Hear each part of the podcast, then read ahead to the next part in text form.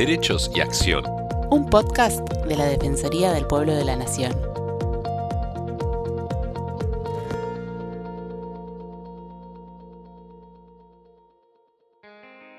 Hola a todos, ¿cómo están? Este es el podcast de la Defensoría del Pueblo de la Nación. Soy Estefanía González Isola y junto a Fernando Almirón vamos a compartir diferentes temas relacionados con el accionar de la institución. En el año 2006 se publicaba por ley 26.168 que creaba la Autoridad de Cuenca Matanza Riachuelo, ACUMAR, atendiendo a la preocupante situación ambiental del río Matanza Riachuelo y su entorno.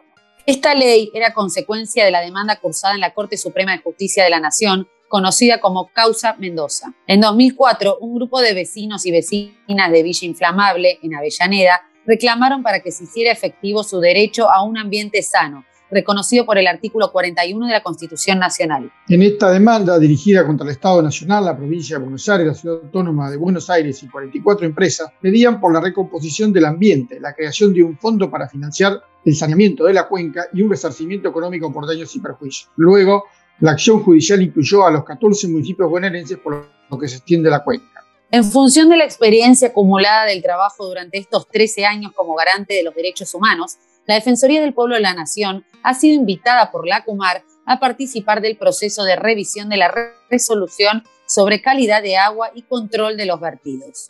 Para hablar acerca de este extenso trabajo que viene realizando la Defensoría del Pueblo de la Nación, estamos en comunicación con Lucila Taguada, jefa del área de Medio Ambiente y Desarrollo Sustentable de la Defensoría, y también nos acompaña Virginia De Francesco, especialista eh, del área de Medio Ambiente en el tema. Hola chicas, ¿cómo están? Gracias por estar con nosotros.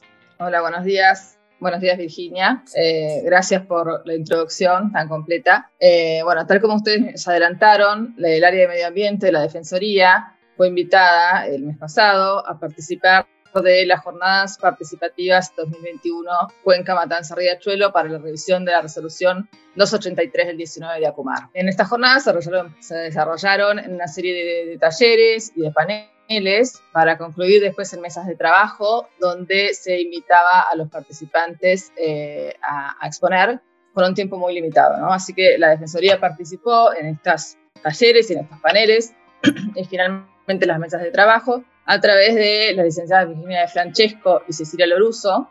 En estas mesas de trabajo hicieron una exposición sintética por el tiempo, haciendo un punteo de los puntos, para la redundancia, eh, que las propuestas de la Defensoría para esta revisión de la resolución de Acumar. Este, estas propuestas de las chicas, este punteo, después se desarrolló en forma extensa en un documento que, formal que fue enviado eh, por el defensor Juan Boquel a las autoridades de Acumar.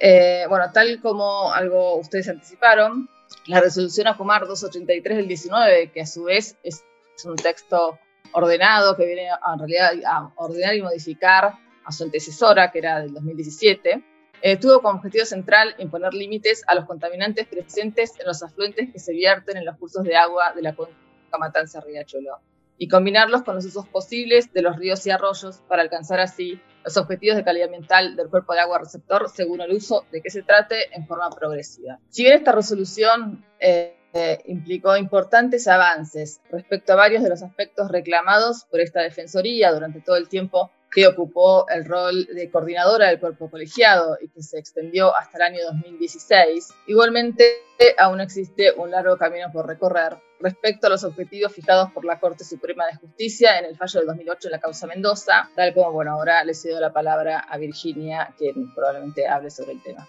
Eh, Virginia, para comenzar, nos gustaría que nos hagas un resumen de la participación que ha llevado la Defensoría durante todos estos años de trabajo. Eh, bueno, mira, la Defensoría participó eh, principalmente como coordinadora del cuerpo colegiado al inicio de la sentencia durante siete años.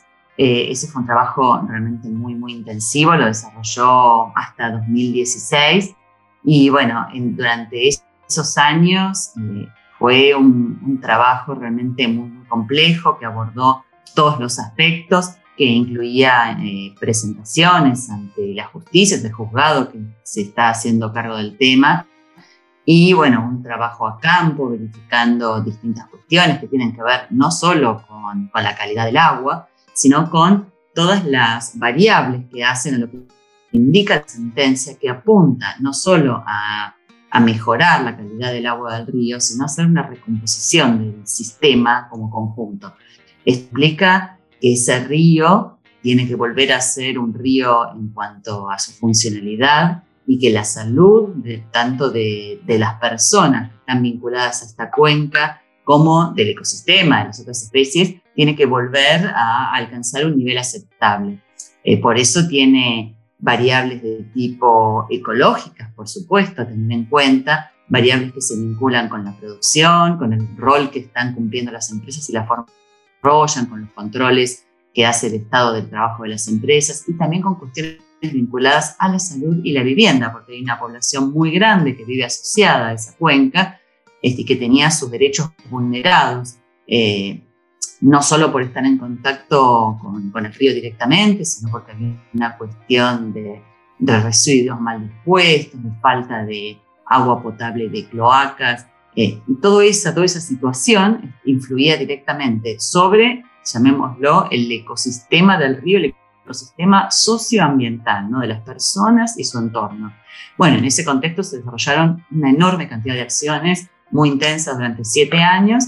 Bueno, en 2016 este, la Corte decidió que ya se había cumplido ese rol eh, y la Defensoría, por supuesto, continuó vinculada con el tema, pero ya no como coordinadora del cuerpo colegiado, sino, bueno, simplemente como una organización de derechos humanos atenta a los reclamos que nos hace la sociedad y a las mismas este, solicitudes de colaboración que hace el Estado para con nosotros, donde, por ejemplo, se marca este trabajo. ¿no? Virgi, ¿cuáles son los cuatro ejes centrales del informe realizado por la Defensoría del Pueblo? Eh, bueno, ahí hay distintas cosas para trabajar. Para nos, eh, este, este, fue un trabajo realmente bastante extenso para nosotros porque eh, no era un solo taller, sino que era una serie de, de encuentros que se desarrollaron por casi dos meses eh, con lo cual se presentó mucha información eh, muy, muy interesante.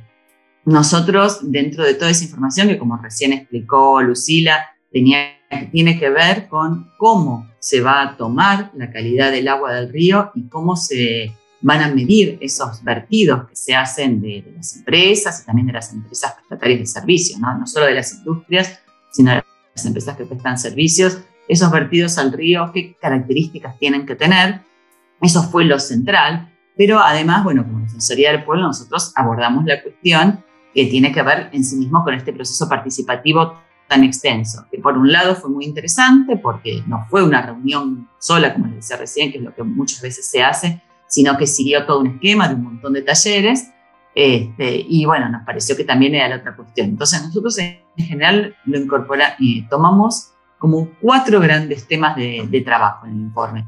Por un lado, todo lo que hace a la mirada eh, ecosistémica, digamos, ¿no? de que, que, hay que tener sobre el río y su entorno, lo que les contaba recién, digamos, donde la calidad de agua es uno de los puntos que hacen a, a la recomposición del sistema, ¿sí? porque el, el río no es solo una una zanja, digamos, donde corre agua, no es un tubo donde corre agua. De eso tenemos todos, ¿sí? Se llama canilla, ¿vieron? La mayoría de la población tiene uno, no abre, el agua sale muy bien, digamos, pero no, un río es mucho más, tiene sus márgenes, tiene la vegetación, este, tiene una dinámica de, de pulsos, donde hay momentos de crecida y momentos donde hay baja, y esa dinámica tiene mucho que ver con el entorno, con la dinámica con los márgenes, con los ciclos de inundaciones, entonces hay que entender un poco más, digamos, cómo son para que no se urbanice donde no se debe. Bueno, hay toda una cuestión que hace el río y por eso la mirada ecosistémica es importante y esta resolución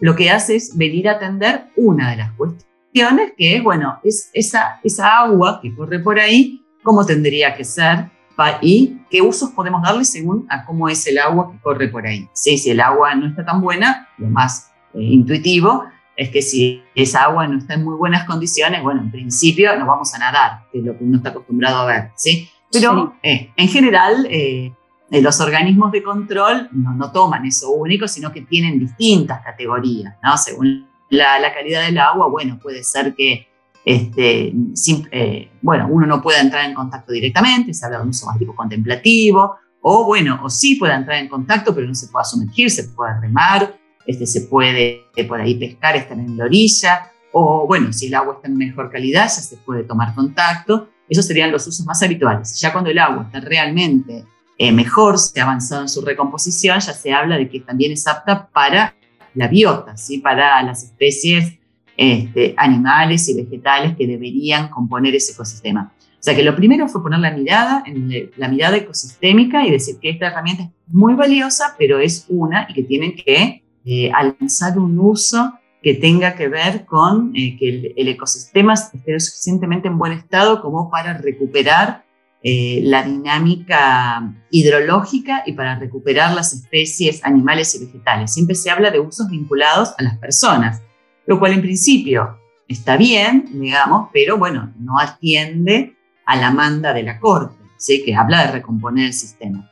Entonces también nos interesa mucho eh, que hablemos de un sistema integral y que pensemos, bueno, en una calidad de agua mejor, aunque sea realmente muy a largo plazo, pero que ya esté estipulado. Entendemos que eso es importante, porque no solo nos permite como sociedad saber hacia dónde vamos, como usuarios del río, si queremos llamarlo de esa forma, tan poco agradable ¿sí? para los que trabajamos en el tema, pero también esto les da eh, una mirada de previsibilidad, por ejemplo, a las industrias y a las prestatarias de servicios, para que no vayan a instalar este, una planta de tratamientos muy pequeña, eh, pensando que es hasta acá que vamos a llegar, ¿sí? sino que realmente se puedan amoldar a, a, lo que se viene en el futuro y prever qué es lo que tienen por delante. Ese sería el punto dos.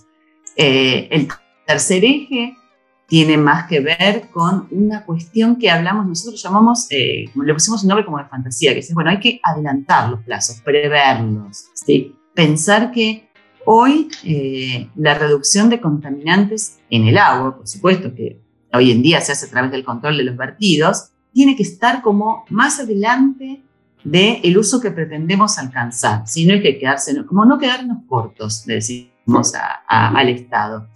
Eh, nosotros notamos que con eso, en muchos casos lo que pasaba era que, bueno, como si la calidad de agua, digamos, que vamos a alcanzar es solo para uso contemplativo, que es lo primero que se fijó, que de hecho está muy bien, porque hoy ni siquiera llegamos a eso, hay zonas que están muy degradadas, que hay malos olores, que la vista es muy desagradable, entonces lo primero que se quiere es eso. Bueno, de acuerdo, en este momento no hace falta que... Eh, controlar algún tipo de vertidos porque la gente no va a entrar en contacto con el agua. Entonces, si hay algún contaminante tóxico para las personas, bueno, no es esencial poner el ojo en eso hoy. Pero nosotros entendemos que como el trabajo que hay que hacer es muy grande, muy grande porque el ecosistema está muy degradado, eh, hay que empezar a controlar desde hoy algunos vertidos que son realmente muy tóxicos, como son, por ejemplo, los metales pesados, que recién tiene sentido para, para muchas personas mirarlo cuando la gente vaya a entrar en contacto el agua. Eso se planea como dentro de 10 o 15 años. Pero bueno, si nosotros esperamos 10 o 15 años para controlar los metales pesados, es como que no vamos a llegar nunca. Hoy hay que poner este, el foco no solo en la materia orgánica, que es lo que plantea la resolución y es un avance central, sino empezar a trabajar eh, complementariamente con estas otras cuestiones que hacen a la contaminación ya más de tipo industrial, no solo lo que llega por, este, bueno, por las cloacas, que por supuesto hay muchos vertidos que no están tratados, la mayoría de hecho de, los vertidos no se tratan, y por la contaminación orgánica que llega a través de distintos tipos de industrias, sino atender a otros contaminantes que tienen que ver con una industria más de tipo dura, con la galvanoplastía, por ejemplo, con las empresas curtidoras, que ahora van a tener su parque. O sea que realmente hay que poner el ojo con eso y anticiparse un poco. Y por último, que a nosotros nos pareció Pobre, no nos dejó ni respirar, ¿no? No, no, no. No hay problema, no creo. Falta el cuarto eje. Falta el cuarto eje. Y lo último que nos pareció era tratar de entender la cuenca como subunidades. ¿sí? Ellos, eh, Akumar hizo un trabajo súper, súper interesante, donde en vez de mirar toda la cuenca como una sola cosa o pensar en la cuenca alta, la media y la baja, atendió a la realidad territorial y dijo que había 14 subcuencas, que esto es central. La Defensoría lleva años pidiendo esto y que realmente se hubiera atendido nos pareció un punto muy importante. Sin embargo, cuando vamos a ver el texto, vemos que esas 14 subcuencas, esas 14 subcategorías mucho más homogéneas, solo se atendieron para una cuestión que era eh, para controlar la carga de materia orgánica que llega al río. Si bien nos parece súper importante, nosotros lo que creemos es que hay que hacer una desagregación temporal y espacial. Si por un lado, ver que esas 14 subcuencas se entiendan para todo, ¿sí? Como decían decían, bueno, hay que controlar los metales pesados. Bueno, veamos la realidad puntual de esta subcuenca. Este, no esperemos dentro de 10 años para ver qué pasa ahí. hay zonas que hoy ya requieren mucha, mucha atención con su carga de, de metales, por ejemplo, y claro, si uno las ve en el contexto, se diluye el efecto, pero cuando uno va específicamente a la zona, como sucede con la parte baja del riachuelo, que está realmente en muy malas condiciones, ahí se ve que en esa zona hay que poner el foco. Entonces lo que estamos pidiendo es que se, este trabajo que hicieron tan interesante lo transversalicen y lo tomen para todo. Así que entiendan la calidad de agua asociada a los usos para cada una de estas unidades y según su condición le pongan el plazo. Digan, bueno, por ahí, para esta zona que está mejor, podemos ir un poquitito más allá y mejorar la calidad de agua en este sector en particular. O sea, sean nuestros cuatro ejes centrales. Después, bueno, había 800.000 cosas que no sé, ustedes nos preguntarán qué les interesa más. Sí, no, también, eh, bueno, hablar un poco de quiénes participaron, el proceso participativo para la revisión de esta resolución, qué es lo que planteó la Defensoría del Pueblo en este tema. Ah, bueno, mira, el proceso fue súper interesante porque fue realmente muy, muy amplio. Eh, participaron casi 60 organismos, eh, muchos del Estado, sí, pero también, bueno, del Estado, de la academia, pero también vecinos, y organizaciones de vecinos, este, eh, las cámaras empresariales, las cámaras gremiales, realmente una convocatoria que en ese sentido es muy buena y sorprende por su pluralidad. Así que por ese lado, este, realmente hay que, felicitar ese trabajo, esa convocatoria tan amplia y escuchar todas las voces, ¿no? porque son distintos los intereses que surgen sobre este espacio común. O sea que por ese lado, bárbaro. Ahora, lo que nos pasó y lo que nosotros hicimos eh, el foco en esto, principalmente, bueno, con, Cecilia Loruso, que entiende mucho más de estos temas eh, y que, bueno, me, digamos, me, comentó sus impresiones, lo trabajamos juntas y me pidió que las acercara hoy.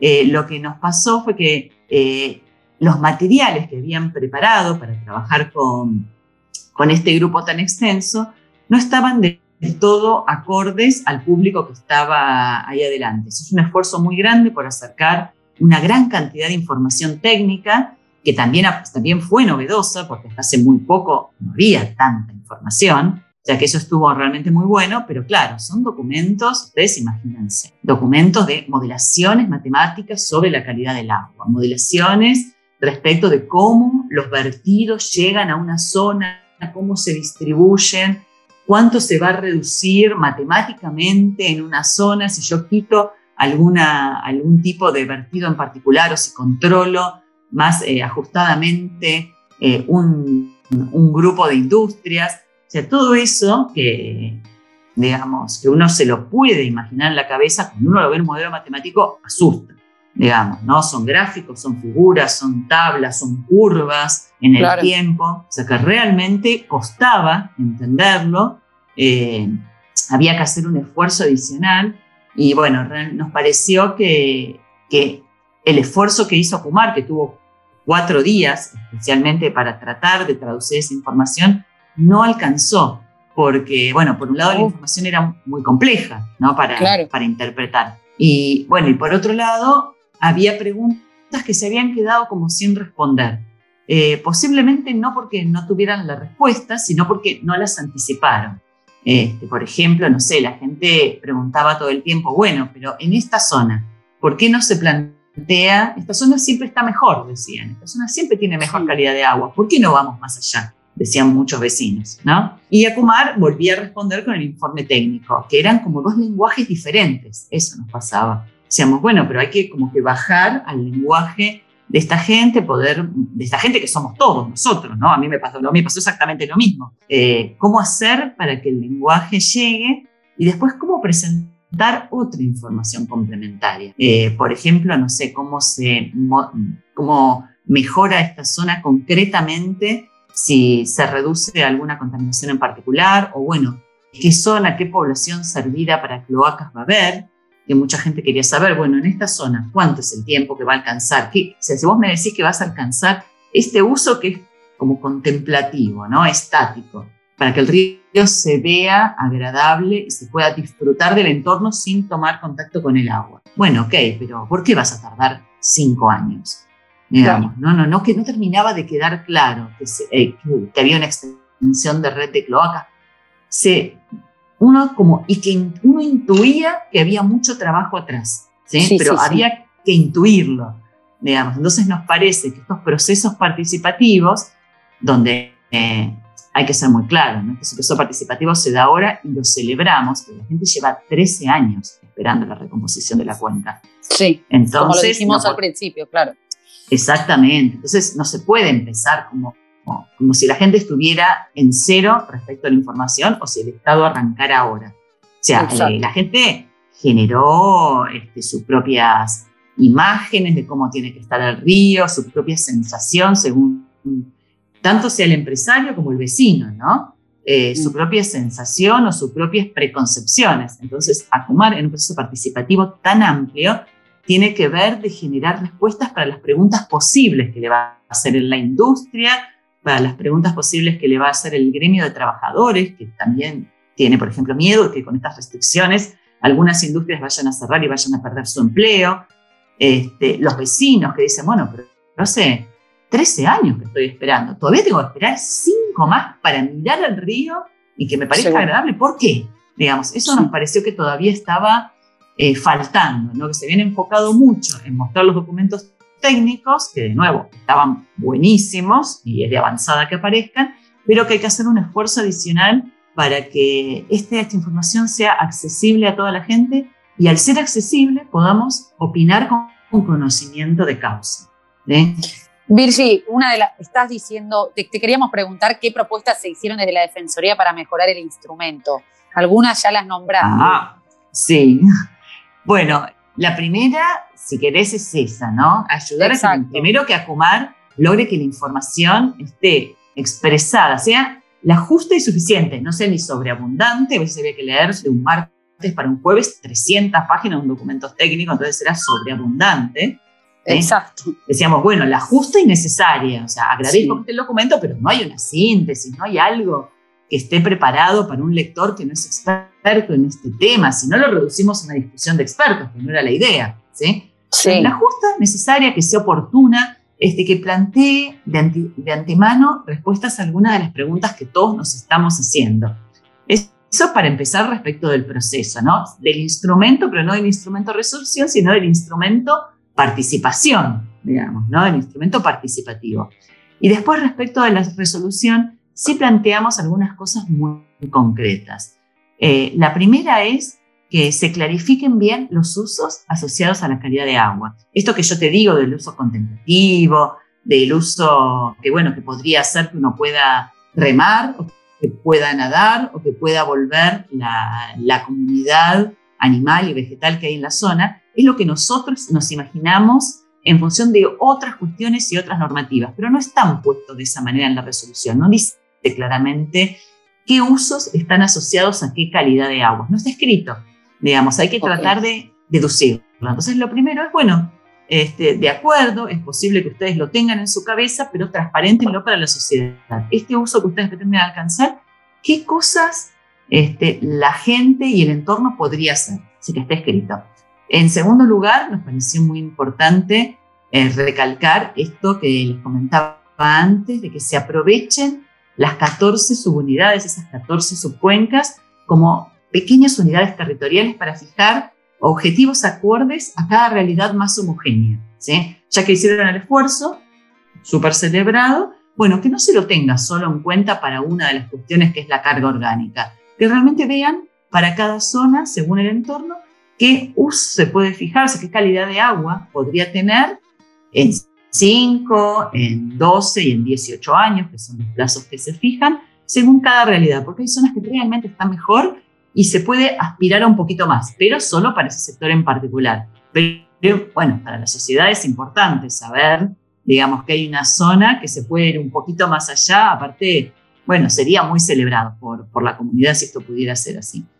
Hay que tenerlo más en claro. O sea, atender a esas 14 subunidades como lo que son, ¿sí? como más homogéneas de trabajo, que, está, que es muy interesante.